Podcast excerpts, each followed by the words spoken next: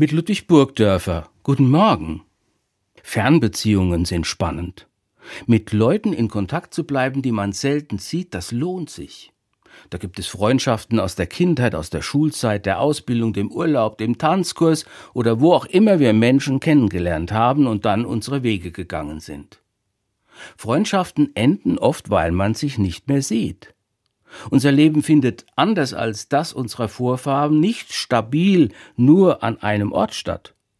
Wir sind Wandervögel, ziehen hierhin und dahin, je nachdem, wo es Arbeit und Wohnung gibt. Und schon gehen uns Menschen verloren.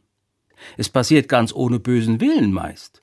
Und doch gibt es ganz alte Methoden, in Kontakt zu bleiben, per Fernwärme sozusagen. Die hat schon in der Bibel funktioniert und ist doch aktuell und modern. Ich meine, das Briefe schreiben.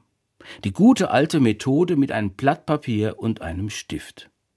Das erfüllt immer noch seinen Zweck, wenn auch immer seltener. Unverzichtbar ist es für die ersten Christen gewesen. Da hätte es ohne regelmäßigen Briefkontakt keine Gemeinden gegeben. Die Bibel berichtet ausführlich, wie der Apostel Paulus auf Missionsreisen christliche Gemeinden gegründet hat, aber er konnte ja nicht ewig an einem Ort bleiben, musste weiterziehen, heute hier, morgen dort sein. So blieben die gerade getauften Leute bald sich selbst überlassen, und schnell kamen Fragen und Zweifel und allerlei Streit natürlich, wie man das macht, ein christliches Leben zu führen.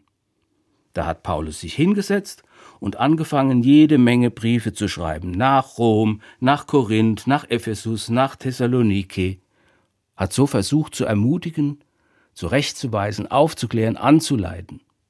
Seine Brieffreundschaften haben die ersten Gemeinden stark gemacht. Wer schreibt, der bleibt. Probieren Sie es ruhig mal wieder aus. Überraschen Sie Ihre Freundinnen und Freunde mit einem Brief. Sie werden erfahren, wie das wirkt. Fernbeziehungen sind spannend und warten auf Post. Ludwig Burgdörfer, Wernersberg, Evangelische Kirche.